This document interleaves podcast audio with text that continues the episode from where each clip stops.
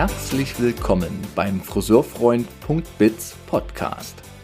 Der Wissenspodcast für Umsatz plus und Arbeitskultur in der Friseurwelt. Schön, dass du reinhörst.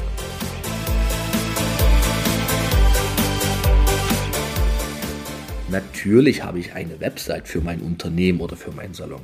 Ja, diese Antwort kriegt man immer wieder, aber auch ich musste mir die Frage stellen, ist es eben nur eine reine Informationswebsite oder nützt sie mir auch unternehmerisch was? Also habe ich mehr Umsatz durch meine Website und vielleicht sogar auf ganz direktem Weg? Und diese Frage hat auch mich umgetrieben und ich bin über den Salon Erfolgskongress zu Jesse Vogt gekommen. Jesse Vogt hat dann für mich eine Beratung gemacht und in dieser Beratung bin ich auch ganz klar zu dem Schluss gekommen, das ist ein Thema, das ist für viele Friseurunternehmer interessant und deshalb ist er Gast in dieser Podcast-Episode.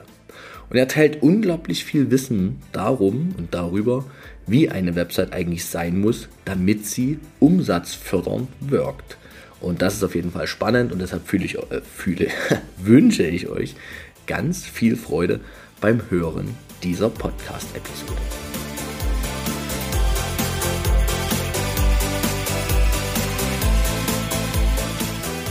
Neben der Möglichkeit, Umsatz durch die Website zu beeinflussen, gibt es auch noch die Möglichkeit, Umsatz über ein neues Preiskonzept zu beeinflussen. Und dazu habe ich im letzten Jahr zehn Unternehmen sehr erfolgreich begleitet. Was heißt denn erfolgreich? Erfolgreich heißt, für die Unternehmen gab es immer zwischen 11 und 19 Prozent mehr Umsatz und das bei 95% Zufriedenheit aller Beteiligten. Wer soll zufrieden sein? Na einmal die Mitarbeiter, denn die haben ja mit dem Preiskonzept alltäglich zu tun und für sie muss das neue Preiskonzept den Alltag vereinfachen und auch Umsatz leichtfüßiger ermöglichen. Dann müssen natürlich die Kunden begeistert sein und das zeigen sie, indem sie bleiben, indem sie einfach da sind und da kann ich sagen, wenn man gemeinsam mit einem ganzen Team ein neues Preiskonzept wirklich findet, also nicht vorschreibt, sondern es gemeinsam findet, dann entsteht etwas, was auch die Kunden sehr gut akzeptieren. Und natürlich muss der Unternehmer hinterher glücklich sein, denn für ihn geht es ja dann doch um die Basis der wirtschaftlichen Existenz. Wer sich für das Thema interessiert, also das Thema, wie kann ich leichtfüßig mehr Umsatz in meinem Unternehmen erwirtschaften, der geht einfach mal auf meine Website und vereinbart einen unverbindlichen Erstgesprächstermin mit mir. Dort kann ich dich dann über den Prozess informieren und über die Konditionen und alles, was du sonst noch an Fragen offen hast. So, in diesem Sinne, jetzt viel Freude bei dieser Podcast-Episode. Ihr lieben Hörer und Schauer dieser Podcast-Episode, ich habe heute einen Gast, den ich vom Salon Erfolgskongress kenne der eng mit dem Gründer vom Salon Erfolgskongress, Jens Engelhardt, den wir herzlich grüßen an dieser Stelle, äh, zusammenarbeitet und der Profi ist auf dem Gebiet Webseitenoptimierung. Und warum habe ich ihn eingeladen? Und jetzt lösen wir den Namen schon mal auf. Es ist Jesse Vogt. Ich grüße dich, Jesse. Schön, dass du da bist. Ein Hallo auch von meiner Seite. Dankeschön.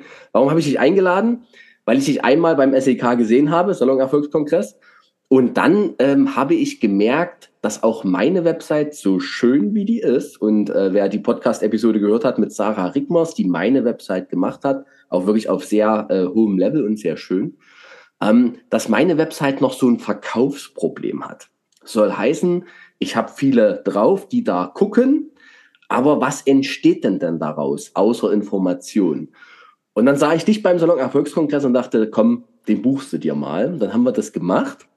Und nach der Stunde, muss ich gestehen, war ich sehr angetan. Zuallererst mal von dir. Warum, Jesse? Sage ich offiziell. Kurzer Werbespot für dich. Dein Mitdenken hat mir unglaublich gefallen. Deine vertiefenden Fragen wirklich, um was geht's bei dir, Thomas? Also um wirklich das Verstehen, fand ich grandios. Ich habe gemerkt, dass das, dass deine, dein Herz dann in dieser Coaching-Session, die wir da für mich hatten, wirklich für mein Thema geschlagen hat. Das fand ich sehr begeisternd. Und ich fand die Lösungen, die du mir gegeben hast in dieser Stunde, die passten zu meinem Problem. Und das war einfach grandios. Da habe ich gedacht, Mensch, so, so Leute braucht man im Grunde, die einem wirklich beim eigenen Thema helfen. An dieser Stelle nochmal Dankeschön. War eine super Sache und ich habe einiges daraus auch schon gemacht und habe wiederum gemerkt, Beratung ist das eine, Umsetzung ist dann das andere. Jesse lacht und nickt. Genau so ist es. So, und wir wollen heute drüber sprechen, über Websites. Wir wollen drüber reden, wie kann ich es schaffen, dass meine Website nicht nur die Visitenkarte ist online, die man halt braucht, ist klar, aber sondern, sondern dass die Website eben auch verkauft. Dass da vielleicht sogar ein direkter Vertriebskanal ist, der passiv für mich arbeitet. Und das finde ich ein unglaublich spannendes Thema für ganz, ganz viele Friseurunternehmen. Denn Webseiten haben sie alle, schön sind sie meistens auch, aber haben sie wirklich eine Funktion? Großes Fragezeichen. So, das war das Intro für dich, Jesse. Schön, dass du da bist. Sehr cool, ich freue mich. Lass uns anfangen, kurz, damit alle wissen, wer du so bist. Ich kenne dich nun schon ein kleines bisschen. Okay, wer bist du? Hm, wer bin ich? Spannende Frage. Ähm, ich bin sicherlich ein unternehmerischer Geist. Also von ganz jungen Jahren an wollte ich immer was eigenes machen. Ähm, ich wollte selten nach dem Kopf anderer. Ich wollte immer nach meinem eigenen. Und so kam es, dass ich bereits mit 17 eigentlich mein erstes Startup gegründet habe. Also direkt an die Schule anschließend. Und das war im Prinzip, ähm, ich weiß nicht, ob du Gedankentanken kennst, Für aber wir, wir haben sowas ähnliches gemacht in der Schweiz. Und das war mein erstes Startup, sage ich mal. Im Prinzip eine Online-Plattform, wo man Videos im Bereich Persönlichkeitsentwicklung hosten kann und im Prinzip an den Kunden bringen kann. Und sag mal, den findet man das noch? Ist das noch da? Also man findet noch Artikel darüber in der ähm, Presse, das kann man googeln, das findet man, aber das ähm, Startup gibt's nicht mehr. Und das ist eigentlich auch der Punkt. Ich bin mit meinem ersten Startup gescheitert. Und ich habe natürlich dann, ähm, in, in, ich war noch sehr jung und naiv natürlich, aber ich habe direkt die Analyse gemacht, woran bin ich gescheitert? Und wir sind nicht daran gescheitert, die richtigen Experten für die Plattform zu finden oder ähm, die richtigen Vorträge auf die Plattform zu bekommen, sondern wir sind daran gescheitert, genügend Kunden online auf unser Angebot aufmerksam zu machen. Mhm. Und mir war klar, du gehst jetzt nicht in einen normalen Job, nur weil du einmal gescheitert bist. Du bist jung, du kannst alles probieren. Es kann im Prinzip vieles schiefgehen und du hast danach trotzdem noch ganz viele Jahre, um das wieder aufzuholen und du hast jetzt diese Chance. Und deshalb war mir klar, ich mache ein neues Startup oder ich mache was Unternehmerisches. Aber mir, mir war halt auch klar, du kannst nicht am gleichen Problem zweimal scheitern, ja. Mhm. Also es ist so ein bisschen dieses, ähm, wenn du einen Fehler zweimal hast, mach, äh, Fehler zweimal machst, dann hast du wirklich was falsch gemacht. Und deshalb war für mich halt klar, du musst dieses Kunden online gewinnen. Das musst du lernen, bevor du wieder in ein Startup oder in eine Gründung gehst. Mhm. Das habe ich gemacht. Und ähm, ganz interessant, wir hatten ja schon den Jens erwähnt und ja. den Jens habe ich auf der Clicktip Convention in Sofia kennengelernt und das war genau so eine Ausbildung, die ich gemacht habe, weil ich lernen wollte, wie kann ich Kunden gewinnen online. Ja, und ja. Ähm, so ist eigentlich meine nächste Selbstständigkeit dann auch direkt zustande gekommen. Mein oder der Steuerberater von meiner Familie, der hat gemeint, mach das mal für mich. Ja, mhm. mach's einfach mal für mich. Du kannst dich ausprobieren. Äh, wir schauen, wie das klappt und so weiter und so fort. Und ich habe es gemacht und es hat funktioniert. Und da Steuerberater häufig ein gutes Netzwerk an Unternehmer haben, mm. darauf gleich meine Selbstständigkeit aufbauen können. Und jetzt bin ich seit sechs Jahren bin ich selbstständig oder habe ich meine Selbstständigkeit und berate eigentlich Unternehmen in der Marketingautomatisierung. Also wie gewinne ich Kunden online? Und da wir immer nach einer guten Webagentur gesucht haben, und jetzt kommen wir auf den Grund zu sprechen, weshalb ich hier sitze, mhm ähm, weil ich immer noch eine gute Webagentur gesucht habe, haben wir im 2020 war das, ziemlich zum Anfang des Jahres, mhm. ähm, haben wir entschieden, wir gründen jetzt selbst, ja. Wir machen eine Webagentur. Und das war dann eigentlich wieder meine erste Unternehmung, wo ich mit Gründern zusammen dann gegründet habe. Mhm. Und äh, ziemlich schnell ist dann der Jens auf mich zugekommen, der, der Organisator des äh, Salon Erfolgskongress. Wir hatten immer schon ein bisschen zusammengearbeitet. Ähm, und äh, hat gesagt, hey, komm, die Friseure brauchen da eine gute Lösung. Ja. Und so haben wir eigentlich dieses Konzept Clever Hair Websites, also Webseiten für Friseure und das ist auch der Grund, warum ich heute mit dir spreche, entwickelt. Und äh, ja, jetzt habe ich viel über meine unternehmerische Vergangenheit und alles gesagt. Ich weiß nicht, ob das die Frage gut ähm, beantwortet hat, aber das ist eigentlich mein Weg hierhin, ja. Ich wollte gerade sagen, das war auch gleich noch der Weg dahin, ne, den du gerade noch mit eingepackt hast. Ähm, ähm, warte jetzt, also, das waren ganz viele Informationen diese, diese, oh, wie hast du das gerade genannt? Automatisierung, Kundengewinnungsautomatisierung? Nee, was war gerade das Wort? Ja, Marketingautomatisierung. Marketingautomatisierung. So. Das ist ja das, wo, wo wir eigentlich heute hinwollen. Also, wie bekomme ich das hin, dass es sozusagen automatisch meine Website was verkauft? So. Du hast jetzt die Expertise dazu, machst auch viel für Friseure. Ne? Das ist jetzt erstmal so richtig über die Clever Hair Website. So. Ja. Also hast da auch, äh, ich sag mal, schon einiges an Reputation, ne, was funktioniert hat. Die meisten Friseure, ich sag mal so im Mittelfeld des Erfolgs, brauchen neue Kunden. Warum? Weil so ein bisschen Kundenverlust ist ja immer dabei. Du, also da war jetzt mal irgendwo eine Zahl, ich glaube 5% hieß es, verschwinden einfach, das dünnt sich aus durch Wegzug, durch, keine Ahnung, was Neues probieren oder einfach sterben. Ne? Das sind ja so die Sachen. Also ein bisschen was fällt immer weg. Und es gab eine Situation nach den Lockdowns, mhm. wo plötzlich alle Salons wieder auf hatten. Und dann wurde ja mal 100% Auslastung gefahren. Also das war ja mal ein Monat, so, weiß gerade gar nicht mehr welcher, Mai oder März oder so, egal. War ja mal ein Monat, da waren vier Wochen lang mal komplett gebucht. Und es wurde festgestellt, dass manche Salons nur drei Wochen lang gebucht waren und dann waren die Kunden alle. Dann waren einfach alle Kunden abgearbeitet. Manche hatten fünf Wochen zu tun, manche sechs Wochen, manche acht. Und daran konnte man ganz gut sehen, der eine hat genug und der andere eigentlich nicht. So. Mhm. Und dann ist ja die große Frage, wie gewinnt man eben neue Kunden für den Salon? Klar könnte man jetzt sagen, ganz klassisch, die beste Weiterempfehlung ist von Kunde zu Kunde, wie ich jetzt gerade ein kleines Loblied auf dich gesungen habe. Na klar, ich bin begeistert, also erzähle ich von dir. Das ist natürlich ein Weg, aber die, die, die Art, wie Kunden heute ihren Friseur finden, wenn sie denn einen neuen suchen, ist ja eben nicht nur Mund zu Mund, sondern es geht ja auch viel über online. So, und jetzt, was ist, was muss ich denn online tun, damit der Kunde überhaupt darauf kommt, mich mal zu probieren? Wie geht mhm. das? Ähm, ich, ich will noch ein bisschen vorgreifen, wenn ich darf. Ja, na, logisch. ein bisschen anzureichen. Also, was mir noch in den Sinn kommt, wenn du so über habe ich genug Kunden oder nicht sprichst. Es mhm. gibt da noch eine weitere Ebene und die kennst du eigentlich am besten. Du setzt ja Preiskonzepte um ja. in größeren Salons und um, um, um ein Preiskonzept umzusetzen, um höhere Margen zu fahren, um die Preise zu erhöhen, mhm. da habe ich erst recht eine Fluktuation an Kunden, weil Kunden wegfallen, weil sie die neuen Preise nicht mittragen Teilweise, ja. Bloß, ähm, ich bin immer in der besseren Position, wenn ich zu viele Kunden habe, wie wenn ich zu wenig Kunden habe, um das Pricing anzupassen, ja. Und deshalb sage ich auch, selbst wenn ein Salon gut läuft, immer für Neukunden ähm, sorgen, nicht nur um diese fünf Prozent, von denen du sprichst, zu kompensieren, mhm. sondern auch um sagen zu können, hey, wir sind so überbucht, wir erhöhen jetzt die Preise einfach nur deshalb, weil wir überbucht sind, ja.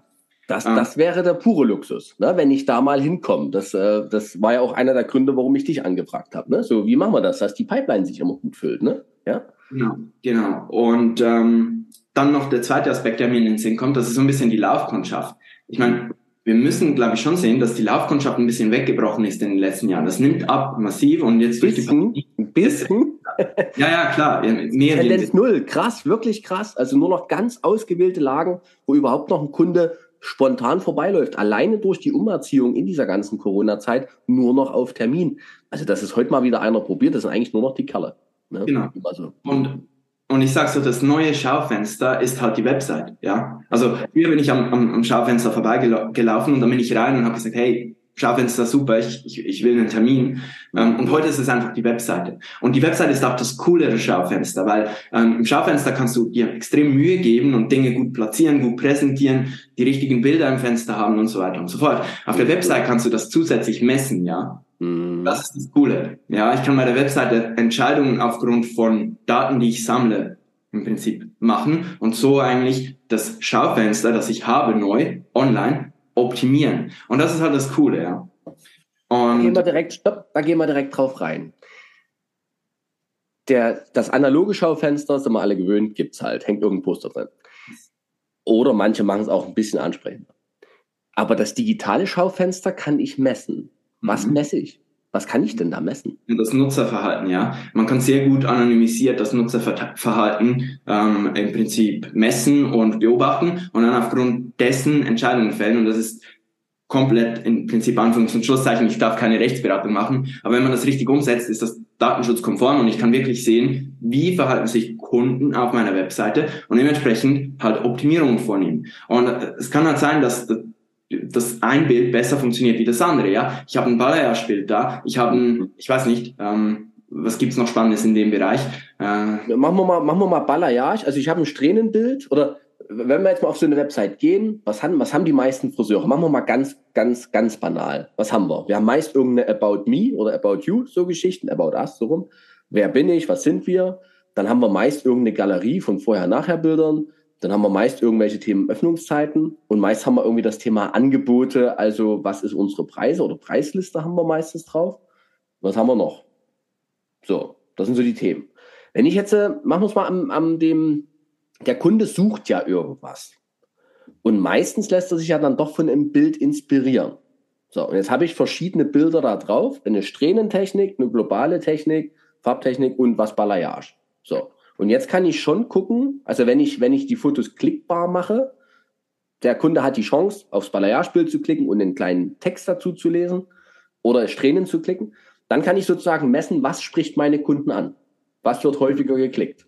Ja, eigentlich müssen wir sogar einen Schritt zurückgehen. Okay. Wir müssen sehen, wie sucht der Kunde nach einer Dienstleistung? In der Regel bei Google, ja, das ist uns allen klar. Das heißt, Google ist dein bester Freund. Aber jetzt musst du dir vorstellen, es gibt eigentlich zwei Nutzerverhalten aktuell bei Google. Mhm. Die eine, das eine Nutzerverhalten ist das Nutzerverhalten mit einem mobilen Endgerät, das heißt mit einem iPhone oder einem ähm, Samsung-Handy oder was auch mhm. immer, ein Smartphone halt. Und dann gibt es ein Nutzerverhalten auf dem Desktop, also auf dem PC zu Hause, wenn ich im Prinzip am Küchentisch sitze und ähm, mit dem PC oder auch mit dem Tablet ähm, was suche. Und die Nutzerverhalten sind komplett unterschiedlich, aber trotzdem relativ interessant und, und, und im Kern ähnlich. Mhm.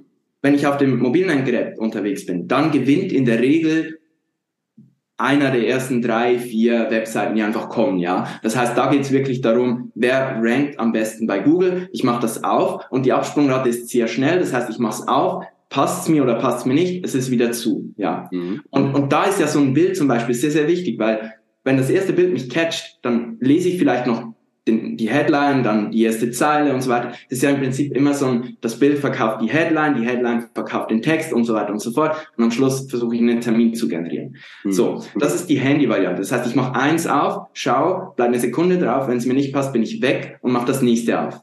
Okay, das ist okay. das Userverhalten auf dem mobilen Endgerät. Und das mache ich mit vier, vielleicht höchstens noch fünf und dann entscheide ich mich für eine der Varianten, ja. Mhm. Auf dem Desktop ist das ein bisschen anders. Äh, was wir sehen, ist extrem ähm, stark, dass die Leute sich zehn Tabs aufmachen. Das heißt, die ersten zehn Links, werden, äh, Links, die bei Google kommen, auf die Suchanfrage, die werden einfach mal geklickt. Und dann habe ich zehn Fenster offen. Und dann gehe ich Schritt für Schritt die Fenster durch. Aber auch sehr, sehr schnell. Und die Fenster, die nicht passen, die klicke ich mit dem Kreuzchen oben weg, ja. Und ja, am Schluss ja. habe ich vielleicht drei Varianten, die mir gefallen haben und die lese ich mir ein bisschen ausführlicher durch und entscheide mich dann. Das ist das Nutzerverhalten, was wir sehen. Okay. Und selbstverständlich ist in beiden Fällen extrem wichtig, was direkt als erstes auf der Website erscheint. Und einen Schritt weiter gedacht ist es dann natürlich extrem interessant, das zu testen. Also zu testen, funktioniert jetzt das Bild ähm, Balayage A besser wie das Bild Balayage B. Also zum Beispiel, ähm, ich weiß nicht, wo, wo sind die Unterschiede bei der Balayage? Du weißt das besser wie ich. Ja, also ein hellerer Balayage, dunklerer Balayage, ähm, mhm. mehr akzentuiert, weniger, sehr harmonisch oder eher äh, kontrastreicher, sowas alles, ja. Und das kann ich testen, ja. Und solche Nuancen können am, Unterschied, ähm, am Schluss einen großen Unterschied machen. Und, und das muss man sich einfach bewusst sein. Das kann ich halt bei einem Schaufenster offline auf keinen Fall, ja. Ich kann da mhm. nicht ähm, äh, für jeden zweiten Kunden, der vorbeiläuft, ein anderes Schaufenster hoch. Ja, genau. Ähm, und das geht auf der Website und das ist halt mega cool. Und wir versuchen halt immer das Nutzerverhalten zu verstehen und dann die Website und alles, was wir machen, auf das Nutzerverhalten anzupassen. Und es kann auch ganz unterschiedlich sein. Ja, wenn ich auf Herren spezialisiert bin, ist das Nutzerverhalten komplett anders, wie wenn ich auf ähm, ältere Damen vielleicht, äh, mhm. Dauerwelle oder ähnliches, ähm, Zweithaar, irgend sowas, spezialisiert bin. Das, das sind Welten, ja. Und deshalb ist es so, so wichtig, sich da Gedanken zu machen, aber dann auch umso cooler, weil man halt den Effekt extrem hat, äh, den man im Schaufenster offline so nicht haben kann, ja. Mhm. Jetzt, sagst du gerade, wir versuchen das Nutzerverhalten zu verstehen. Äh, ganz ehrlich, wenn du mich fragst, wie meine Kunden meine Website nutzen, da stehe ich ja komplett auf dem Schlauch. Da habe ich ja gar keine, das, das weiß ich nicht. Das weiß ich einfach nicht. Kann ich nur Annahmen treffen. Und das ist nicht unbedingt dein Fehler. Okay. Vielleicht schon ein bisschen. Ja, kann man sagen. Also klar liegt es an dir. Du musst zumindest Bewusstsein dafür haben, dass du das wissen solltest oder dass zumindest jemand im Hintergrund ist, der sich diese Gedanken macht. Ich meine, ganz ehrlich, das ist unser Beruf, das ist unsere, Pro, ähm, wie sagt man, unsere Berufung, ähm, ist es im Prinzip, genau, ähm, das zu machen. Das heißt, du als Unternehmer musst das natürlich nicht selbst machen und jeden Tag vergleichen und schauen, wie das ist und monatlich. Aber mhm. schau mal, dass du jemanden im Hintergrund hast, eine Agentur, einen Dienstleister, mhm. irgendwie, der dir das anschaut und optimiert und ähm, schaut, dass das funktioniert. Ähm, Den nehme ich nochmal ganz kurz auf, bevor du weitermachst. Ähm, ich merke in den letzten zwei Jahren, Friseurunternehmer sein wird immer komplexer. Es ist wirklich abgefahren. Also früher hast du, früher, jetzt reden alte Menschen reden jetzt von früher, mit, zwei, mit 42 Jahren fast, ähm, früher hast du Haare gemacht, einen Laden auf, Türe auf, irgendwelche Öffnungszeiten dran geschrieben und dann war jemand da, da gab es noch Laufkundschaft und dann wurde das irgendwie, füllte sich das und im dritten Jahr war der Laden ausgelastet halbwegs und dann war alles gut. Da hast du nichts anderes gemacht. Da hast du vielleicht noch einen Banner in die Türe gehangen, vielleicht mal eine Preisaktion gemacht. Das war's. Ne? Und heute reden wir zwei jetzt gerade hier drüber. Brauchst eigentlich einen, der das Nutzerverhalten deiner Kunden in deiner Stadt Leipzig mehr oder weniger versucht zu analysieren, damit du auf deiner Wahnsinn. Da fällt mir gerade nochmal auf, das ist Wahnsinn. Und da geht mir wieder das Herz für meine Friseure auf und jeden, der da auch gerade vielleicht manchmal denkt, Leute, habe ich das dafür gelernt? Fragezeichen. So, ne? Aber es gibt ja Leute, die das können und die dann man dann buchen kann, so Menschen wie dich. Gott sei Dank, weil man kann sich, man kann sich ja damit gar nicht alles beschäftigen. Ne? Es kommt ja auch darauf an, was du willst, ja. Also ich glaube, du kannst immer noch ähm, in der Agglomeration von der größeren Stadt oder auf einem, Dorf ähm, selbstständig unterwegs sein als Friseur oder mit ein, zwei, drei Mitarbeitern und diesen klassischen Weg gehen. Ich glaube, der funktioniert schon noch bis zu einem gewissen Punkt. Ja. Ähm, das, was wir hier besprechen, das ist mehr so die nächste Ebene. Das ist das mhm. Unter Friseur-Unternehmer sein, ja. Das ist das auf die nächste Ebene, ja. Und, und dann macht das halt Sinn, weil dann optimiert man ja an jeder Stelle ein bisschen, weil wenn ich zwei, drei, vier Salons habe, dann macht das schlussendlich in meiner Kasse einen Riesenunterschied, ob ich diese Optimierung mache oder nicht. Ja. Mhm. Du hast gerade schon gesagt, der Unterschied zwischen selbstständig und ich stehe jeden Tag in meinem eigenen Geschäft und arbeite Sachen ab. Oder ich habe dort Menschen, die in meinem Sinne, in meiner Art der Überzeugung mit mir arbeiten. Und ich bin eben zwei Tage am Unternehmen tätig und nicht im. Ne? Und werde damit mehr zum Unternehmer und besorge mir eben ähm, Unterstützung dazu. Okay. Wenn ich jetzt äh, mich heute als, ich höre diesen Podcast heute und äh, entscheide mich, oh, ich will ein bisschen mehr weg. Ich möchte mehr, mehr Kundenlauf haben, mehr äh, Verhandlungsmacht. Du hast das vorhin mal kurz beschrieben. Ne? Je mehr Kunden ich habe, desto handlungsfreier kann ich mich auch bewegen. Kann auch mal den Kopf schütteln, kann mal sagen, nee, ich will eigentlich mit dir als Kunde gar nicht. Das hat ja hat ja auch was sehr selbstwirksames, eigenständiges, wenn man da mal wieder hinkommt. Nicht so jeden Kunden behalten wollen müssen. So. Ich entscheide mich heute, ich möchte mehr Handlungsfreiraum.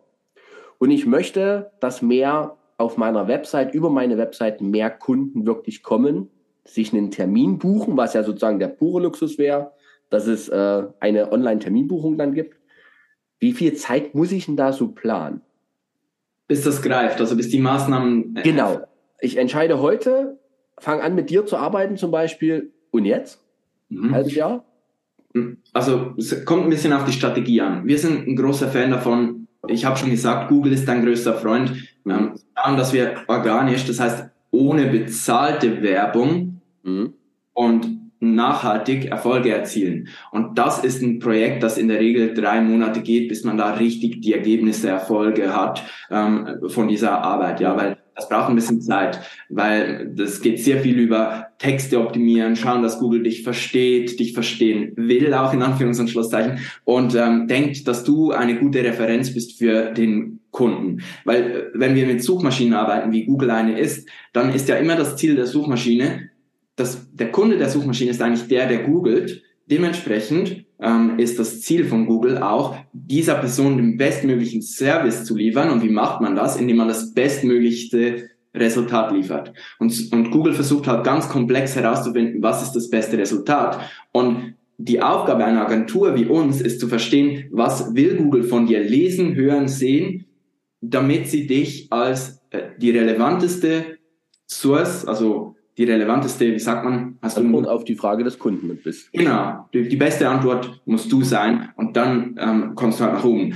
Und das ist was, was Zeit braucht, weil das entwickelt man. Das ist eine Strategie, die man ausrollt und entwickelt. Ähm, in sehr vielen Städten ist der Konkurrenzkampf noch gar nicht da. Dementsprechend geht es da schneller und einfacher. Es gibt aber große Städte in Deutschland, wo es wirklich schon schwierig ist, wo man sehr viel Arbeit mit reinsteckt, um, um da nach vorne zu kommen, weil andere das schon gut machen. Aber man kann sagen, nach drei Monaten sollten erste Ergebnisse kommen, wenn man mit einer guten Agentur arbeitet. Ähm, man kann auch sehr viel selbst machen, gerade auf dem Land oder in ein bisschen schwächeren ähm, Regionen, wo noch nicht so viel optimiert ist. Da kann man sehr viel auch schon selbst machen, wenn man ein bisschen weiß wie. Und äh, ich weiß nicht, ob du das anschneiden willst, aber es gibt auch auf unserer Website Informationen dazu. Also ähm, das ist gar kein Thema. Das kann man auch selbst so ein bisschen angehen und anpacken, das Thema.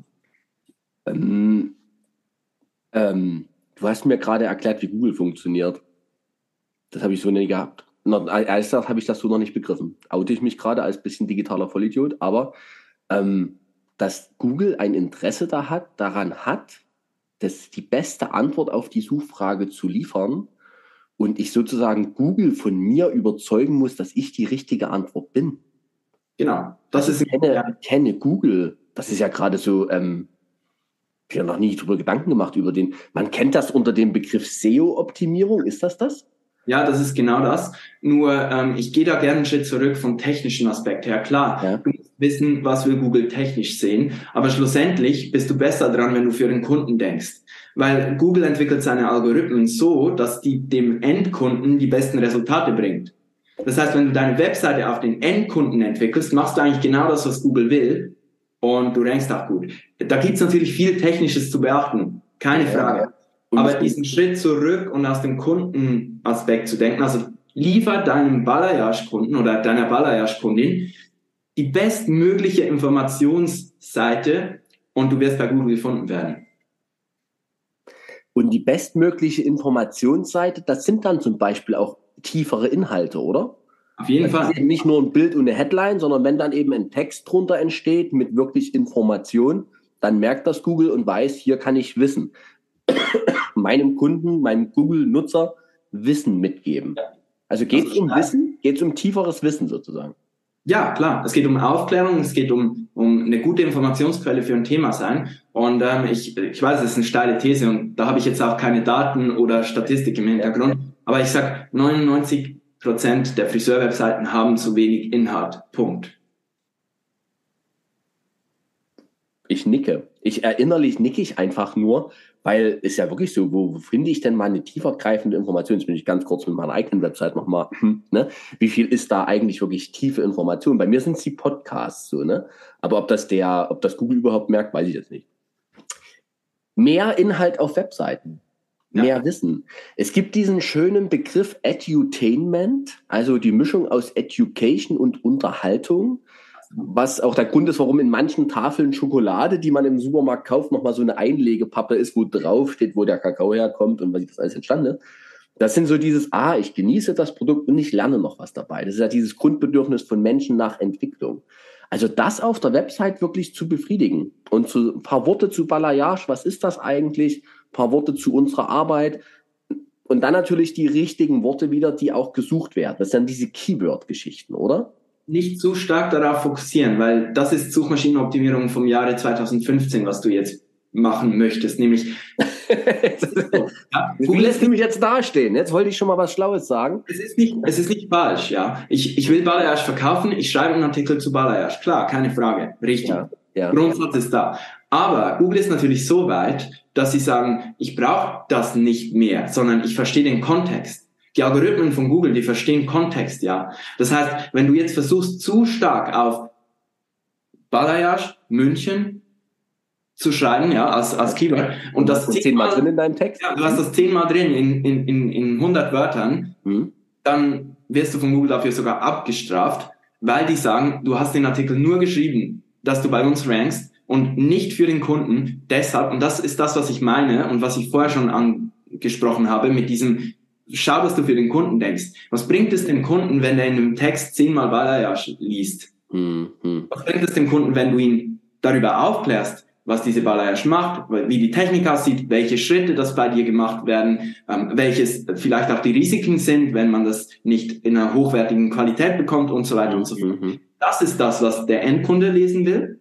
Mhm. Und das ist dann auch das, was, was für Google relevant ist und andere Suchmaschinen. Ich merke gerade, es ist halt wirklich riesenkomplex, ne? Und sich da rein selber zu vertiefen, also wenn du das nicht, wenn du das nicht als Leidenschaft oder Hobby hast, kurze ehrliche Ansage von Thomas, kann es eigentlich nur frustrieren.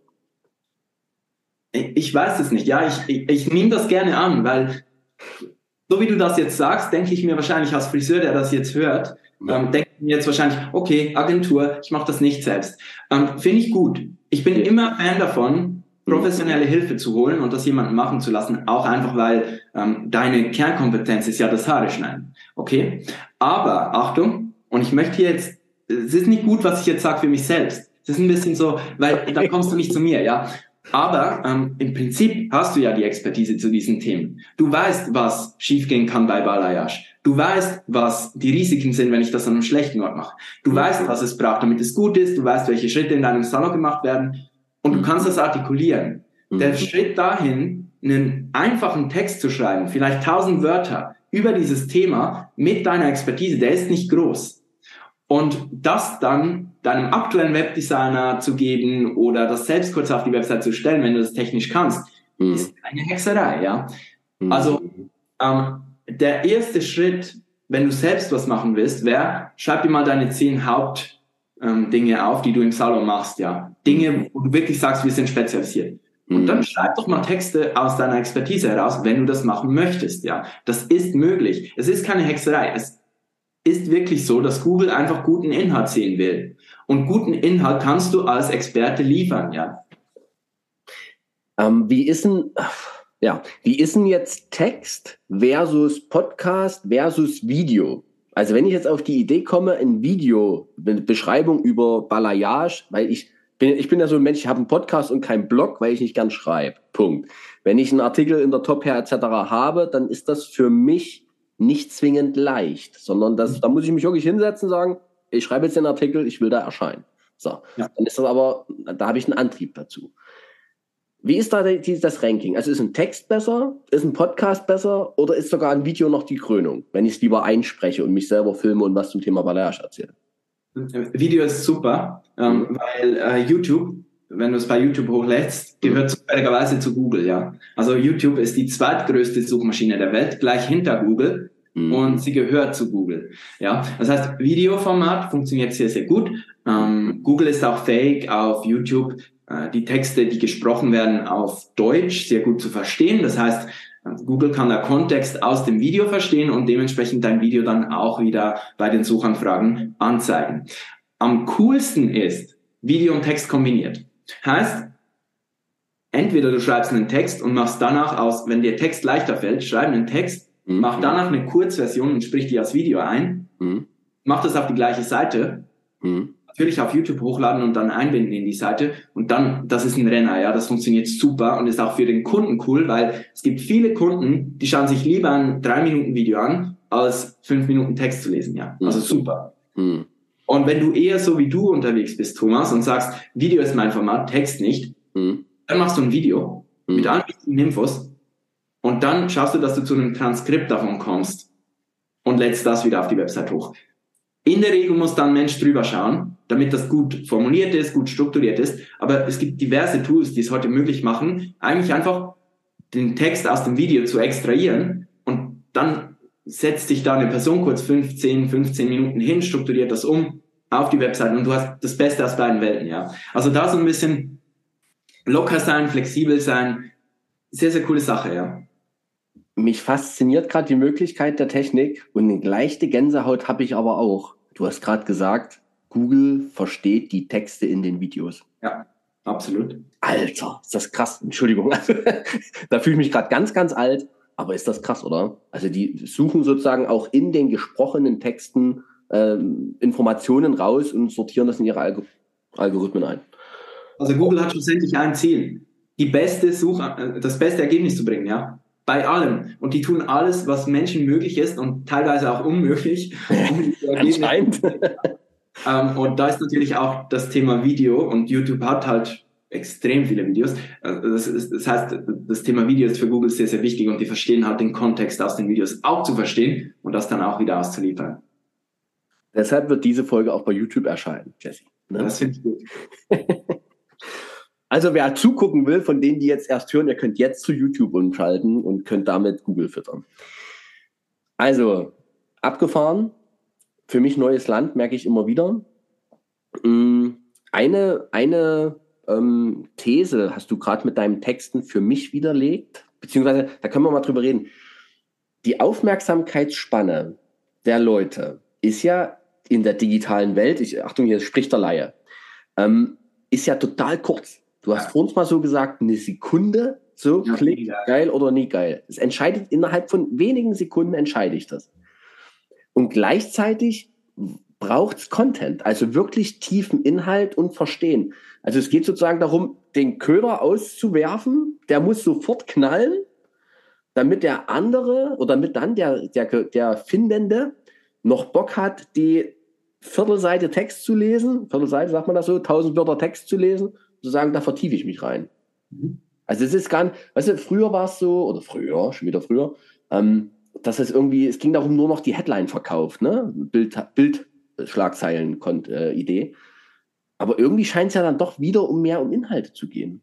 Naja, es ist ein bisschen ähm, bivalent, sage ich. Ja es gibt, ein, es gibt ja eine, eine ich glaube, das kennt je, jeder. Es gibt dieses Beispiel von Google, das war eine Studie und die hat halt herausgebracht, dass der Mensch heute eine kürzere Aufmerksamkeitsspanne hat wie ein Goldfisch. Ja, ich weiß nicht, ob du die kennst. Den, den Satz kennt man. Out. Genau. Ne? Ja, kommt von Google, ja. Und das Interessante ist, und da kann ich einfach nur aus der Erfahrung von uns als Agentur sprechen. Mhm. Die Home-Seite der Webseite von unseren Kunden, die ist mhm. extrem kurz, die ist auf dem Punkt. Da geht es nur darum, einen Hook zu haben. Um die nächste Aktion auszulösen. Ja, da geht es darum, äh, die Aufmerksamkeitsspanne ist extrem gering, ich muss die sofort befriedigen, damit die Leute nicht abspringen. Ja. ja. Wenn die Leute googeln nach einem speziellen Thema, nehmen wir mal das Thema dauerhafte Haarglättung, ja. Mhm. Streckung oder ich weiß nicht, wie du es nennen willst. Ja, ja. Ähm, ja da, das ist ähnlich. Ich google das und im ersten Moment habe ich eine sehr kleine Aufmerksamkeitsspanne, ja. Mhm nämlich in, in dem Moment, wo ich entscheide, wo vertiefe ich, tiefe ich mich rein. Mhm. Aber das Grundbedürfnis ist, ich will mich informieren, wo kriege ich die beste Behandlung in Anführungs- und Schlusszeichen. Ich will ähm, wissen, wie das Ganze funktioniert, Schritt für Schritt. Mhm. Und ich will meine Ängste behandelt haben, weil ich habe Ängste, dass vielleicht die Haare brechen, solche Dinge und so weiter und so fort. Das heißt, im ersten Moment ist die Aufmerksamkeitsspanne kurz. Ich mache mir zehn Tabs auf, mhm mach gleich acht wieder zu und zwischen zwei informiere ich mich so ein bisschen. Mhm. Aber wenn du den Schritt geschafft hast mit deiner Webseite, dann sind die Leute an dem Punkt, wo sie sagen, hey, ich habe wirklich ein Interesse an diesem Thema, ich will diese doch eher teure Dienstleistung in Anspruch nehmen und wenn ich das Geld schon in die Hand nehme, dann informiere ich mich auch ausführlich darüber und ähm, entscheide mich dann für den richtigen Anbieter. Ich weiß nicht, ob du das kennst. Wir, wir Männer, Jetzt kommt, jetzt kommt eine steile Aussage, aber. Kommt, wenn, jetzt kommt eine Männer, weil. Ja, ja, wenn wir uns in, in, ein technisches, vielleicht, ich spreche jetzt mal von, von wir Männer, ähm, wenn wir uns in ein technisches ähm, Thema vertiefen, sagen wir mal, wir wollen eine neue Kamera kaufen. Ja. Und das ist unser Hobby. Ja. Dann können wir da zehn Stunden lang YouTube-Videos schauen, ähm, ja. Blogartikel lesen, uns informieren und dann suchen wir noch fünf Stunden lang nach dem besten Preis, obwohl es am Schluss nur 100 Euro Unterschied macht. Völlig irrational, ja. Aber uns catcht das Thema. Wir wollen da in das Thema tief einsteigen und die richtige Entscheidung treffen. Richtig. Und genau das passiert auch bei der Kundin, die eine äh, dauerhafte Haarglättung, Haarstreckung will. Ja, die, die will ja die Information. Die Aufmerksamkeitsspanne erst ist kurz, bis sie das, die richtige Quelle gefunden hat. Dann wird sie lang, mhm. weil die Person sich informieren will. Und mhm. dann liest sie auch, was sind die Gefahren? Wie kann das schiefgehen bei der Konkurrenz? Warum sollte ich an diesem Standort buchen und so weiter und so fort? Wie geht man da vor, Schritt für Schritt? Wie sieht das aus und was kostet das? Das sind alles Informationen, die in dem Moment, nach diesem kurzen Moment der kurzen Aufmerksamkeitsspanne, interessant werden. Ja, und äh, deshalb ähm, macht das Sinn, die Webseiten so aufzubauen. Wenn man, wenn man äh, Jesse, wenn man, ähm, das, da geht es ja wieder um die Texte jetzt nochmal. Ne? Du hast gerade im Nebensatz zugesagt, die Kundin möchte, die nach dauerhafter Haarklettung sucht, möchte auch in den Artikeln, die sie liest, ihre Ängste reduzieren. Und da habe ich gerade so gedacht, wie krass ist das? Aber es stimmt ja auch. Man, also wenn ich, Beispiel aus meinem Leben, wenn ich mich im Internet verliere, dann geht es meistens um mein Wohnmobil, den ich selber ausbaue, um meinen Sprinter. Und dann wird da geschaut und hier geguckt und es wird die beste Antwort gesucht, denn, Achtung, Seelenstriptease Thomas, ich habe ja Angst, dass ich an dem Auto irgendwas mache, was auf die Dauer gesehen dem Auto schädigt, sprich Rost oder sowas. Und dann habe ich ein Problem verursacht. Also ich, mir geht es auch ganz viel darum, ich suche Sicherheit. Ich suche Sicherheit, wenn ich mich belese zu dem Thema. Ich will das Optimum für mich finden, um nicht aus Versehen Schaden zu nehmen. Mhm. Das finde ich aber krass. Also es geht also bei den Artikeln um die Grundbedürfnisse der Leute. Sicherheit. Absolut, natürlich. Irgendwie ja. Stimulanz, es reizt mich auch, ne? Ich will mir aber eben, ja, Sicherheit, das ist eigentlich Sicherheit und Stimulanz, das sind die zwei Dinger, ne? Ja. Und ich suche was, wo ich vielleicht noch den ein oder anderen Statuseffekt rausbekomme, weil ich sagen kann, ich war bei dem beim Friseur, ne? Absolut. Ja, genau darum geht's. Also ich sage jetzt mal, ich weiß nicht, wir, wir sprechen jetzt ein bisschen in Klischees, ich mag das gar nicht so, aber äh, es gibt ja die typische Dame, die in den Salon kommt und sagt und, und jeden Monat sagt, ich, ich will nur die Spitzen schneiden, ich will meine schönen langen Haare behalten, ja. ja genau. Und jetzt stell dir vor, die will eine dauerhafte Haargleitung machen und es besteht die Chance, dass die Haare dabei brechen. Allein in ihrem Kopf ist ja die ja, Vorstellung klar. Genau. Ne? Hm? du musst verstehen, dass die Leute diese Pain Points haben. Die haben diese Ängste. Und wenn du die adressieren kannst, wer steht dann besser da? Der, der sieben Sätze schreibt und schreibt, wir sind die Besten in Berlin für Balayage, wir können das, wir haben tolle Referenzen, wir sind die Größten, die Geilsten, die Besten. Oder die Seite, die erklärt, hey, so sieht der Prozess aus, das muss man beachten, damit es gut kommt, darauf muss man achten, damit es nicht schief geht und so weiter und so fort. Da vertraue ich natürlich der Person mehr oder dem Salon mehr, die mich aufklärt, die mich erfasst in meinen Ängsten, in meinen Bedürfnissen und die mir das zurückspiegelt und zeigt, wie es eben richtig geht und funktioniert. Und ich lehne mich da durchaus aus dem Fenster. Ich bin auch bereit, 30 Prozent mehr zu bezahlen, weil ich besser informiert wurde. Die, die, die, das nicke ich, ganz klarer Fall. Also, weil ich habe ja dann in dem Moment das Vertrauen. Ich weiß, dort bin ich sicher und dann gehe ich auch dahin, weil meine Haare, weiß ich selber als langhaarige Blondine, weiß ich, das ist mir gefährlich. Wenn die ab, dann habe ich ein Thema. Und darum geht's. Jetzt waren wir bei den Texten. Thomas, guck mal kurz auf die Uhr. Weil es gibt ja noch ein anderes wichtiges Thema, für mich zumindest. Wenn ich jetzt es geschafft habe, ich bin ausgewählt worden, die Menschen sind auf meiner Seite, lesen meine Texte dann ist das ja erstmal nur noch eine Information trotzdem. Und es ist noch nichts wirklich passiert. Also passieren in meinem Unternehmen tut ja erst was, wenn die Kunden sich einen Termin bucht. Und jetzt? Wie mache ich das? Wie schaffe ich diesen Übergang aus diesen schönen Informationen? Drunter der Button, den man dann immer überall kennt, bucht ihr jetzt einen Termin? Ist das die Lösung? Ja, eine Kundin, die versteht, dass du der beste Anbieter für dauerhafte Haarglättung bist, die bucht mhm. auch bei dir. Mhm. Ja, also da hast du eigentlich schon verkauft. Wir machen es so, dass wir im Prinzip, jetzt gehe ich ganz tief rein, mhm. lass mir eine Minute, ich probiere es auf den Punkt zu bringen. Wir strukturieren diese Textseiten in der Regel wie folgt.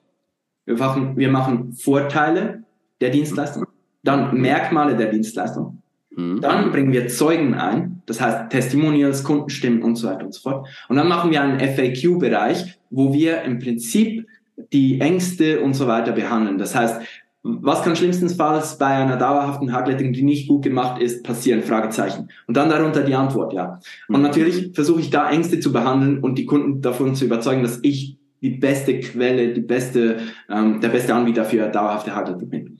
Mhm. Also das ist so die Grundstruktur. Ja. Und zwischen jedem dieser Punkte platziere ich halt eine Handlungsaufforderung. Das heißt, erst alle Vorteile, dann Button, jetzt Termin buchen, das ist es für dich. Dann die ähm, Merkmale, also wie sieht das aus in unserem Salon, ähm, welche Schritte machen wir, um die dauerhafte Haarglättung zu machen. Dann wieder eine Handlungsaufforderung mit Button, oder? Ja, also jetzt Termin buchen. Dann kommen die Zeugen und das Interessante ist, eine Vielzahl ähm, der Kunden ist unterschiedlich im Verhalten. Das heißt, es gibt Leute, die brauchen nur die Vorteile, die sind halt anders vom Denken her. Ähm, das sind auch die, die bei jemandem buchen würden, der im Prinzip sagt, hey, wir sind die Größten, die Besten, wir haben die Besten, Punkt. Das reicht ja für die. Mhm. Dann gibt es aber die, die wollen das technischer verstehen. Also ich will wissen, Schritt eins, Schritt zwei, Schritt drei, Schritt vier. So funktioniert die dauerhafte Haarglättung. Und dann sind die bereit zu buchen. Und dann gibt es halt die, die brauchen Beweise dafür, dass ich das kann. Die scrollen dann halt noch ein bisschen weiter runter, die sehen die Testimonials, die sehen die Referenzen, die sehen, mit welchen Produkten ich arbeite, die buchen dann. Mhm. Und dann gibt es Leute, die haben immer noch Fragen offen, die schauen den FAQ-Bereich an und buchen dann. Und so ist es halt, ja. Deshalb bauen wir das so auf, weil verschiedene Kundentypen auf verschiedenen Ebenen bereit sind zu buchen. Und du musst halt den Interessenten auf der Webseite immer dann die Möglichkeit geben zu buchen, wenn sie soweit sind. Es sind aber nicht alle gleichzeitig soweit. Ja. Das ist sehr spannend. Bei mir kam jetzt gerade nochmal der Gedanke, ich kann ja darüber sogar filtern, ich als Unternehmer, welche Kunden hole ich mir rein? Hole ich mir die, ich sage mal, die rein oberflächlichen? Ich mache mal eine kurze Geschichte noch dazu. Ich war ähm, beim Kunden in der Nähe von Hannover und wir haben zum Thema Preiskonzepte gesprochen und zum Thema, wie willst du wirklich, wirklich Friseur sein? Wie willst du arbeiten? Weil das Preiskonzept ja auch mit darüber entscheidet, wie kann ich arbeiten? Habe ich Baukastenpreise, Paketpreise, Zeitpreise, bla. Und da waren tatsächlich äh, Teammitglieder, die gesagt haben, oh, ich habe gar keinen Bock auf so anstrengende Kunden. Und die kann ich verstehen. Ich verstehe dann die Teammitglieder. Und habe so gedacht, gerade mit der, hinter, mit der Geschichte im Hinterkopf, das ist ja auch was, ne? Wenn du natürlich so unglaublich tief gehst, dann wirst du irgendwann eventuell auch Kunden haben, die halt ganz viel wissen wollen. Äh, was ja wieder sagt, bist du überhaupt dazu in der Lage und fähig und hast Bock darauf, genau diese Kunden zu bekommen mit FUK, äh, mit F, FAQ äh, die dann wirklich im Salon sitzen und wirklich alles wissen wollen. Ne? Oder kattest du deine Website da selber weg und sagst, hey, wir stellen uns einfach als die besten Geisten dar und ziehen uns Statuskunden rein, die gerne sagen wollen, ich bin beim besten Geistenfriseur in Berlin. So. Das kann man dort ja auch schon, schon nivellieren, oder? Man kann es machen. Ja. Ich würde davon aber abraten, weil. Achso, siehst du? Na dann, ja, erzähl. zum einen, ähm, das Ranking bei Google geht verloren, wenn du das machst, weil Google will ja den Kontext. Ja, ja stimmt. Und okay. zum anderen ähm, sind zwei Faktoren, die mir da noch in den Sinn kommen. Diese Schnellentscheider, oberflächlichen Kunden und so weiter, die werden auch immer weniger, ja. Wir, wir informieren uns. Plus, äh, solche Schnellentscheider sind häufig die, die die ähm, kleinermarschigen Produkte kaufen. Also den einfachen Haarschnitt. Ah, okay. Mhm für ein Thema wie eine dauerhafte Haarglättung braucht es Vertrauen. Das ist einfach so, ja. Und das kann ich halt aufbauen. Zweiter, zweiter Faktor, ein Kunde, der vorab richtig informiert ist, fragt im Salon nicht mehr so viele Fragen. Mhm. Wenn der Kunde kommt und weiß, ah, Schritt eins, die macht jetzt das. Oh, wir sind jetzt bei Schritt, Schritt drei, das habe ich gelesen online. Ah, Schritt vier, dann muss sie das nicht fragen, ja. Die weiß, wie der Prozess abläuft. Die hat das gelesen auf der Webseite. Ich komme in den Salon, ich werde begrüßt, das passiert, das passiert, Schritt drei, Schritt vier, ah, gleich bin ich fertig. Ja, also du, du, du verhinderst damit auch viele ähm, Informationen, die du dann offline geben. Noch geben musst. Ähm, also eine richtig gute Website macht den Salonalltag auch eigentlich flowiger, ne? Weil vieles schon geklärt ist, weil die Menschen im Vertrauen sind. Okay. Mhm. Und Kunden anziehen, die du willst, würde ich eher sagen über Dienstleistungen, die du gerne machst, ja. Ja, okay. Also, wenn du es liebst, eine Balayage zu machen, dann muss auf deiner Website der beste Text in deiner Region zum Thema Balayage, weil du dann genau die Kunden bekommst und so kannst du halt auch steuern, was machst du mehr, was machst du weniger, ja. Mhm. Also hast du ein neues Teammitglied, das ist spezialisiert auf XY, überleg dir mal, vielleicht schreiben wir jetzt einen neuen Artikel für die Website mit dieser Spezialisierung und in drei Monaten kommen daher die Kunden für diese neue Mitarbeiterin, ja.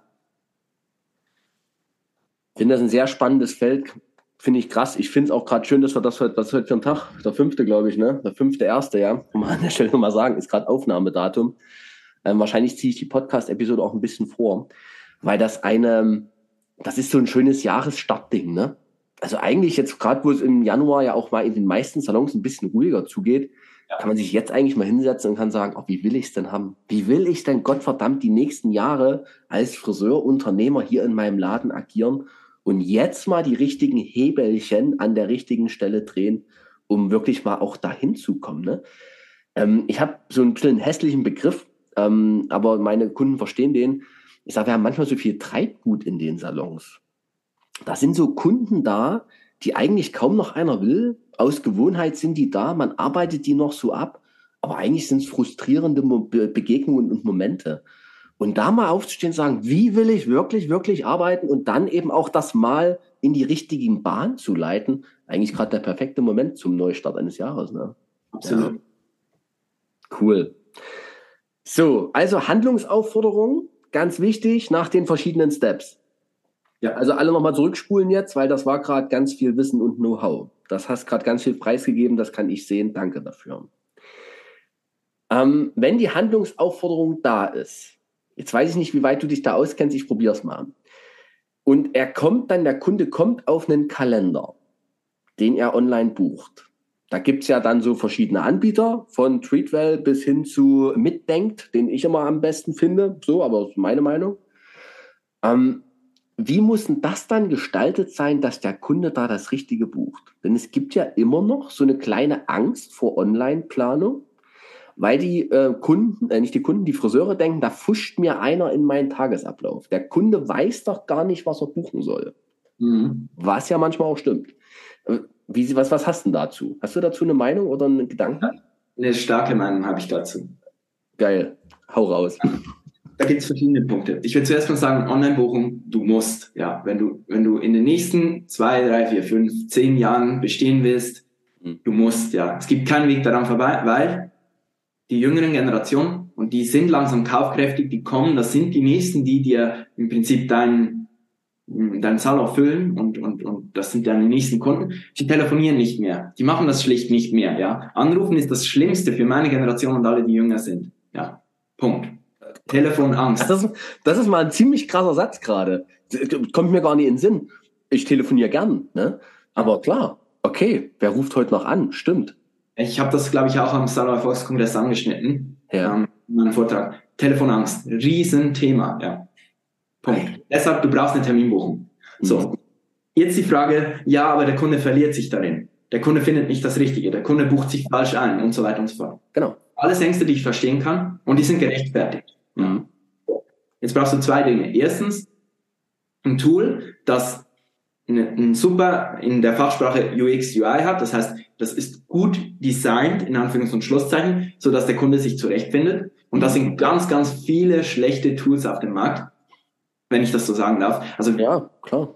Echt schwierig, da einen guten Anbieter zu finden. Mhm. Wir suchen, ähm, wir arbeiten mit diversen zusammen, weil wir auch viele Kunden haben, die verschiedene Systeme im Einsatz haben. Mhm. Und viele davon sind schlecht bis nicht brauchbar. So. Und da vielleicht auch der Aufruf an diese Anbieter, bitte legt da mal ein bisschen nach und macht da was. Mhm. Zum anderen, also mal das erste, du brauchst ein gutes Tool. Mhm. Es gibt einigermaßen brauchbare. Ähm, ich will keine Namen nennen. Soll ich? Ich wollte gerade sagen, das ist, das ist gerade so ein kniffliger Punkt. Ne? Eigentlich würde man es gern benennen, so, aber das ist halt dann ist immer im Bereich der Werbung und manchmal wieder schwierig. So, okay. Genau. Aber es gibt sowas, da kann man dich ja auch mal ansprechen drauf. Das ist ja, da, da machen wir mal direkt eine Überleitung auch zu dir. Du bist ja da unglaublich unkompliziert. Dann einfach mal unter Cleverhair Websites mal gucken und dir eine kurze Anfrage schreiben. Ne? Mhm. Gut. Absolut. Ähm, das ist mal das Erste. Also das Tool muss von sich aus schon stimmen, mhm. weil ansonsten findet sich der Kunde nicht zurecht. Mhm. Also es gibt da Lösungen, die sind nicht mal auf das Handy oder Mobile Phone, iPhone optimiert und dann hört es natürlich eh schon auf. Und das zweite ist, deine Kommunikation auf der Website ist extrem wichtig. Ja, mhm. wenn ich optimalerweise, wenn ich einen Artikel zu Balayage schreibe, mhm. dann eine Handlungsaufforderung mache, dann ist auch gleich die Balayage vorausgewählt. Also mhm. und da liegt dann eben auch schon wieder der Ball so ein bisschen beim Tool. Kann das Tool das? Viele können das nicht. Aber das wäre eigentlich die, das Optimum, dass du schaust, meine Seite ist so strukturiert, dass der Kunde sich die richtige Dienstleistung anschaut, sich informiert und dann auch direkt diese Dienstleistung bucht. Da kann nicht viel schiefgehen. Ja, wenn ich Balayage will und ich klicke auf Balayage und ich wähle die Balayage, äh, die Balayage ist vorausgewählt, dann buche ich auch die Balayage. Dann passt das ja. Ähm, ansonsten liegt viel beim Tool. Also da ist nicht viel, was man optimieren kann. Man kann halt wirklich schauen, dass ich auf dem Über uns Bereich, wo die Mitarbeiter aufgelistet sind, wenn ich da klicke, dann komme ich halt zu dem Mitarbeiter, den ich ausgewählt habe. Ja. Das mhm. ist vorausgewählt. Wenn ich eine Dienstleistung anwähle, dann ist die vorausgewählt. Das sind die Dinge und der Handlungsspielraum, den du hast, um zu verhindern, dass es da Probleme gibt. Ja. Mhm. Aber ganz ehrlich, die Absprungrate bei den gängigen Terminbuchungstools für Friseure, die ist extrem hoch. Also wir haben da wirklich Probleme. Weil es nervt, weil es ja in dem Moment dann nervt. Du versuchst den Termin und dann gibt es tausend Auswahlmöglichkeiten, da geht noch ein Pop-up auf und noch ein Pop-up und du denkst so, hä? Was wollen die eigentlich gerade von mir? Ich bin doch hier der Laie. Also Ach. dieses, dieses Einfache auf den äh, Online-Tools, ich verstehe es, ne? Dass das äh, nicht darf, ich, zwei Einwürfe dazu. Also zum einen versuchen, ein Tool zu finden, was du auf der Webseite integrieren kannst. Das heißt, dass man nicht die Webseite verlässt, um einen Termin zu buchen.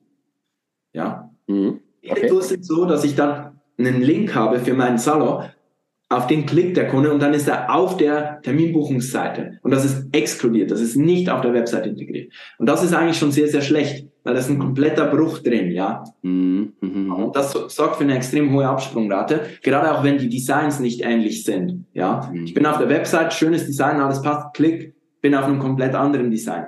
Ja. Und weiß, und weiß teilweise gar nicht mehr, bin ich noch beim richtigen Anbieter oder was mache ich ja gerade aus Versehen. Ne? Also das mal so ein Punkt. Wenn möglich integrieren. Mhm. Das ist extrem wichtig. Und dann bricht dein Angebot so simpel herunter wie möglich. Ich weiß nicht, da bist du mir der Experte wie ich, aber rein aus marketingtechnischer Sicht und aus versteht der Kunde mein Angebot, mhm. musst du das runterbrechen. Also keine Liste, die dich die zwei auf vier Seiten hat mit verschiedenen Dienstleistungen, wo der Kunde sich durchklicken muss, sondern vereinfachen, simpel, mhm. so einfach wie möglich. Das ist rein aus dem wird gebucht technischen Sinne das Beste, ja. Bleib mal, auf, bleib mal beim Balayage-Beispiel. Also auf meiner, der Kunde hat auf meiner Website gelesen, alles zum Thema Balayage, klickt, in meiner Website geht das Tool auf, das Kalendertool und dort ist einfach zwei Angebote, Balayage langes Haar, Balayage, ich bin Thomas kurz rum, mittellanges Haar, ne? Und drei Stunden, fünf Stunden, Preis, Frieden. Optimal, genau so. Und das bucht der Kunde dann sich ein und dann ist gut. Okay. Ja. Ja, und nicht sieben verschiedene Haarschnitttechniken und weiß ich was noch. Und extra. wollen Sie noch eine Pflege dazu und wollen Sie nicht lieber noch, wollen Sie das Plex-Produkt gleich extra mit dazu buchen, so Geschichten? Nee. Nur das noch Pakete, ein Preis, Frieden. Optimalerweise ja. Das wäre cool, ja. Das nennt man ja einen sogenannten Upsale. Also ich, ich mache noch was zusätzlich oder also Zusatz oder ähm, äh, wie sagt man, ja, ein Add-on oder was auch immer. Das wäre cool, aber die Terminbuchungstools, die aktuell auf dem Markt sind, können das nicht so gut, dass das funktioniert. Wenn der Kunde sich committet für ein Angebot und danach bekommt er noch was angeboten, ist das cool, das funktioniert, das ist gut. Aber die meisten Tools machen das nicht so. Ja, es ist mehr so ein, ich klicke mir mein Ding zusammen und mhm. ich will nicht, wenn ich beim Friseur bin und mir meine Dienstleistung buchen will, den gleichen Aufwand haben, wie wenn ich auf Mercedes meinen mein, mein Kleinwagen konfiguriere. Mein Auto konfigurieren ja. muss, stundenlang. Ja, genau. Mhm. Das finde ich einen sehr interessanten Aspekt. Ähm, spielt gerade in mein Thema Preiskonzepte sehr mit rein. Ähm, das ist wieder das Ende der Baukastenpreise. Ne? Wenn ich schon, ich habe das Vertrauen gefasst, ich will mir jetzt von Jesse, machen wir an deinem Beispiel, die Haare stylen lassen und Balayagen lassen. Und dann will ich jetzt klicken und dann will ich, da steht da 280 Euro, okay, das steht dann dort, aber das ist mein Preis. Und wenn er dann, Jesse, wenn, er, wenn ich bei dir bin, du mir noch ein Shampoo empfiehlst, dann zahle ich das auch noch mit, kein Problem. Aber ich weiß, ich setze mich jetzt die nächsten drei Stunden für 280 Euro bei dir auf den Stuhl. Frieden. Yes. So. Und damit bin ich ruhig, safe, habe mir das alles überlegt, einfach und kompakt. Okay, sehr geil. Ich bin gerade sehr dankbar für diese Episode. Ich lerne schon wieder. Das sind so kleine Miniseminare und das ist eine Riesenqualität, mein Guter, die du hast. Ne? Also wirklich ein Wissen zu vermitteln über ein Thema. Du hast heute wieder mal mit dem Fachlein gesprochen, ähm, sodass sogar ich es greifen kann. Und bei mir war gerade ganz klar nochmal, Thomas, Calendly habe ich, glaube ich, gelernt, äh, wäre so eine Option. Eine Option von vielen anderen Möglichkeiten um halt sich bei mir auf der Website auch direkt für die Erstgespräche einfacher, als wie mich anzuschreiben, einen Termin zu buchen. Und das wird einfach umgesetzt die nächste Woche, weil es einfach simpler ist. Verstehe ich total. Und das mit der Telefonangst, voilà, das merke ich mir auch gut. Mann, Mann, Mann. Jetzt habe ich heute eine schöne, weiß nicht, dreiviertel Stunde oder so ist es jetzt, mit einem Agenturinhaber gesprochen. Und wenn ich, friseurig unterwegs natürlich, auf meinem Facebook-Account gucke, dann wird mir in regelmäßigen Abständen vorgeschlagen, dass jemand meine Website bauen möchte. Website optimieren oder bei YouTube und Co. irgendwelche Trailer von irgendwelchen Baukastensystemen, wo du ja mit, wie, wie sie alle heißen, tausend Möglichkeiten, die man da hat. Wer jetzt aufmerksam zugehört hat, merkt, es ist nicht so einfach. Also eine Website zu bauen, die irgendwie ein paar schöne Bilder hat, ist okay, kann man machen.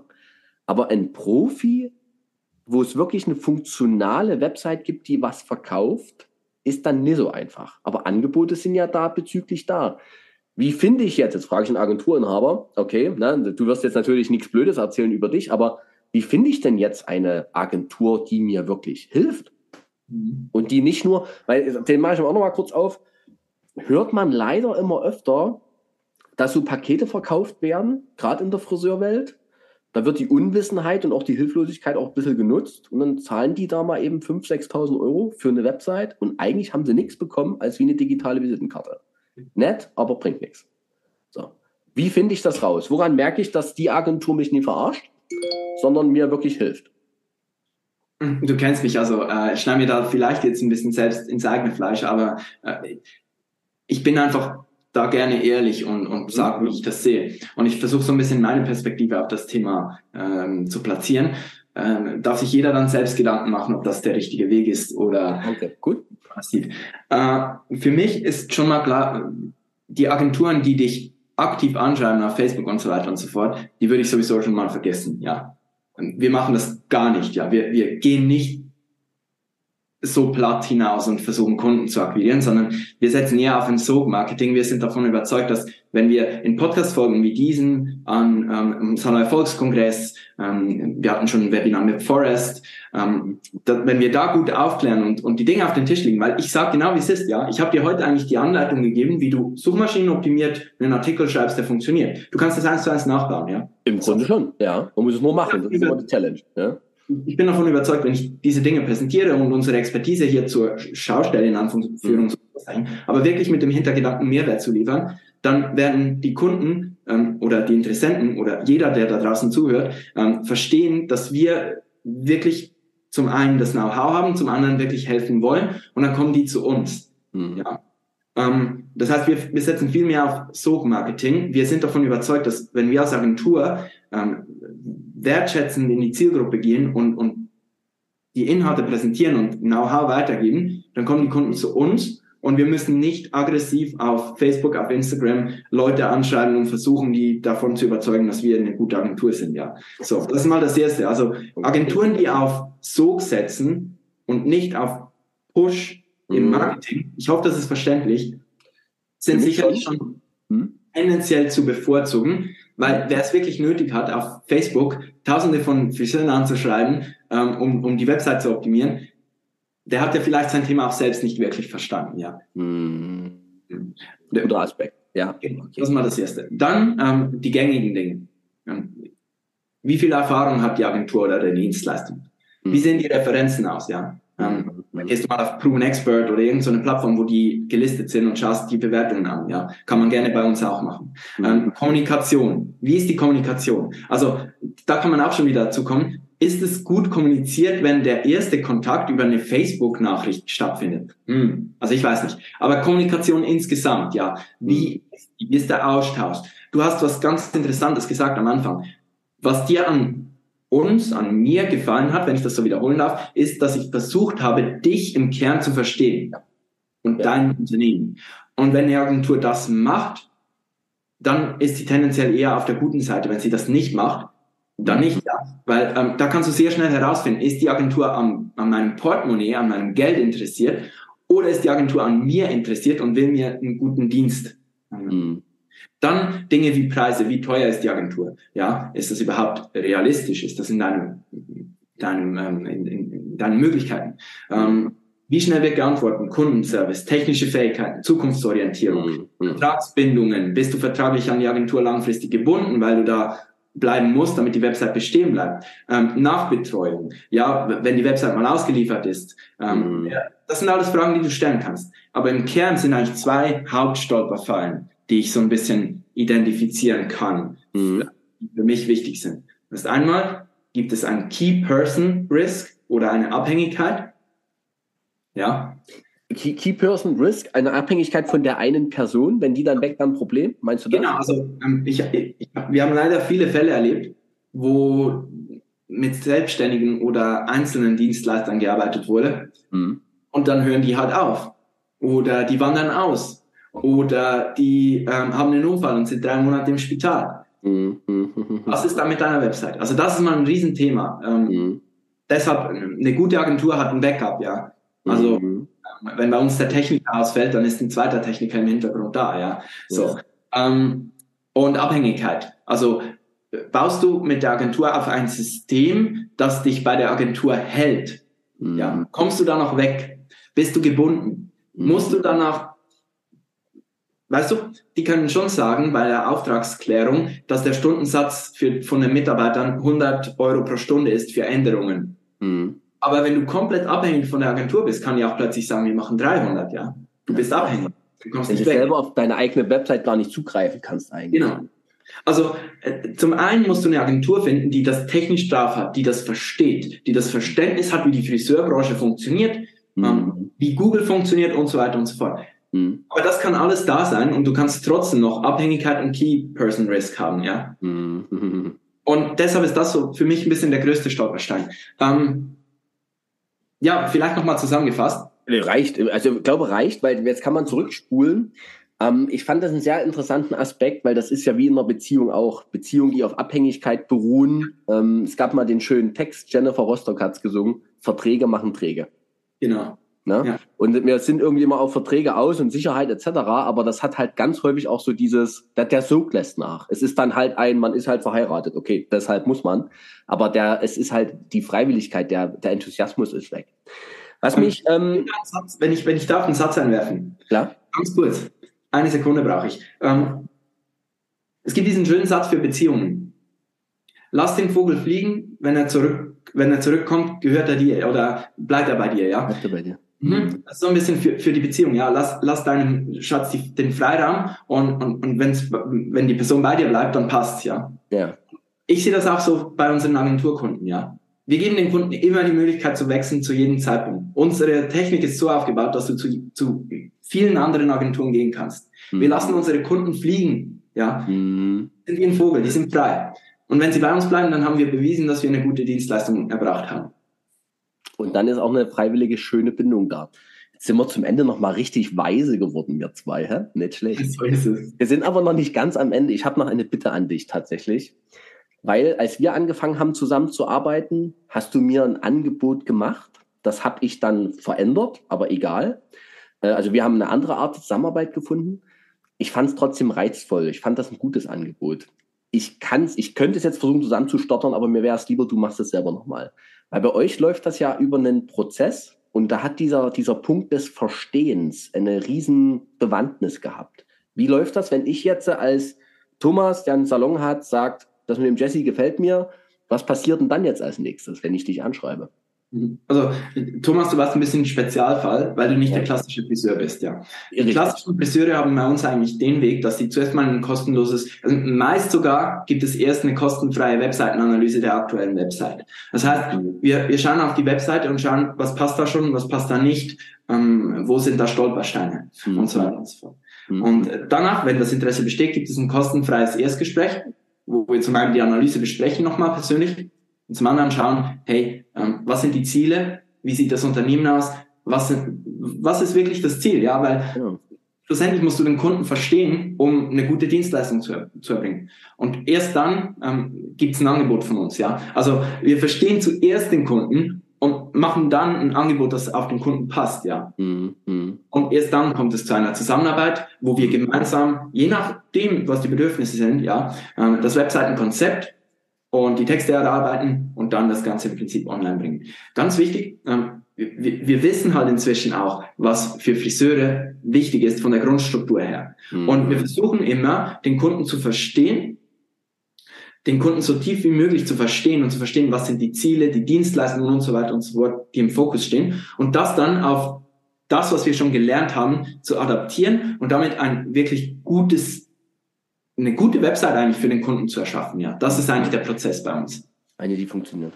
Danke, das war mir nochmal wichtig, weil ähm, das ist ja auch, ne, wirst bei Facebook angeschrieben, ich mache dir die Website und dann, was passiert, außer dass das Geld fließt und irgendwann mal ein Produkt entsteht. Und das fand ich bei dir so schön, ich wiederhole mich, dass es erstmal um dieses Verstehen ging, um dann eine Lösung zu erarbeiten. Das ist ja auch was, was uns aus meiner Sicht zumindest eint. Wir machen Prozesse, die dem Kunden nützlich sind und aus den Prozessen entsteht dann auch was, was für den Kunden passt. Und der Prozess ist nicht vorher klar, nicht zwingend. Ne? Also es gibt einen Prozess, aber das Ergebnis kann ja nur individuell sein, wenn man den Kunden wirklich erstmal versteht. Ne? Jesse, ich sage ganz lieben herzlichen Dank für das schöne Gespräch mit dir. Und du kriegst noch die große Abschlussfrage, bevor wir hier den Aufnahmestopp-Button drücken. Ich bin die gute Fee. Du hast einen Wunsch frei. Was wünschst du dir für die Friseurbranche? Ähm, ich wünsche mir mehr Mut, ganz einfach mehr Mut, ähm, weil ich, ich, ich spüre einfach eine große Angst vor den digitalen, ja, mhm. vor diesen Schritten wie ich mache jetzt diese Online-Terminbuchung. Mhm. Und ähm, weißt du, ich glaube, die Friseurbranche ist eine sehr nachhaltige Branche. Ich glaube nicht, dass irgend, irgendetwas oder irgendjemand in den nächsten 10, 15, 20 Jahren diese Branche wegdigitalisieren wird. Wir haben alle Haare, die wachsen. Wir werden alle zum Friseur gehen und wir lieben alle unseren Friseur und die mhm. Gespräche mit unserem Friseur oder Friseurin natürlich. Ähm, das wird nicht wegfallen, ja. Mhm. Aber wir brauchen ein bisschen Mut und ein bisschen weniger Zurückhaltung. Wir müssen den kleinen Schritt gehen und gewisse Dinge anpassen, damit wir auch in Zukunft im Prinzip als Salon, als Friseur, als Unternehmer erfolgreich sein können. Und den Mut wünsche ich der ganzen Friseurbranche. Herzlichen Dank, Jesse. Dankeschön für das schöne Gespräch. Dann drücke ich jetzt die Aufnahme-Stopp-Taste und wir lassen noch ein bisschen ausklingen. Danke. Ganz herzlich bedanke ich mich. Dankeschön.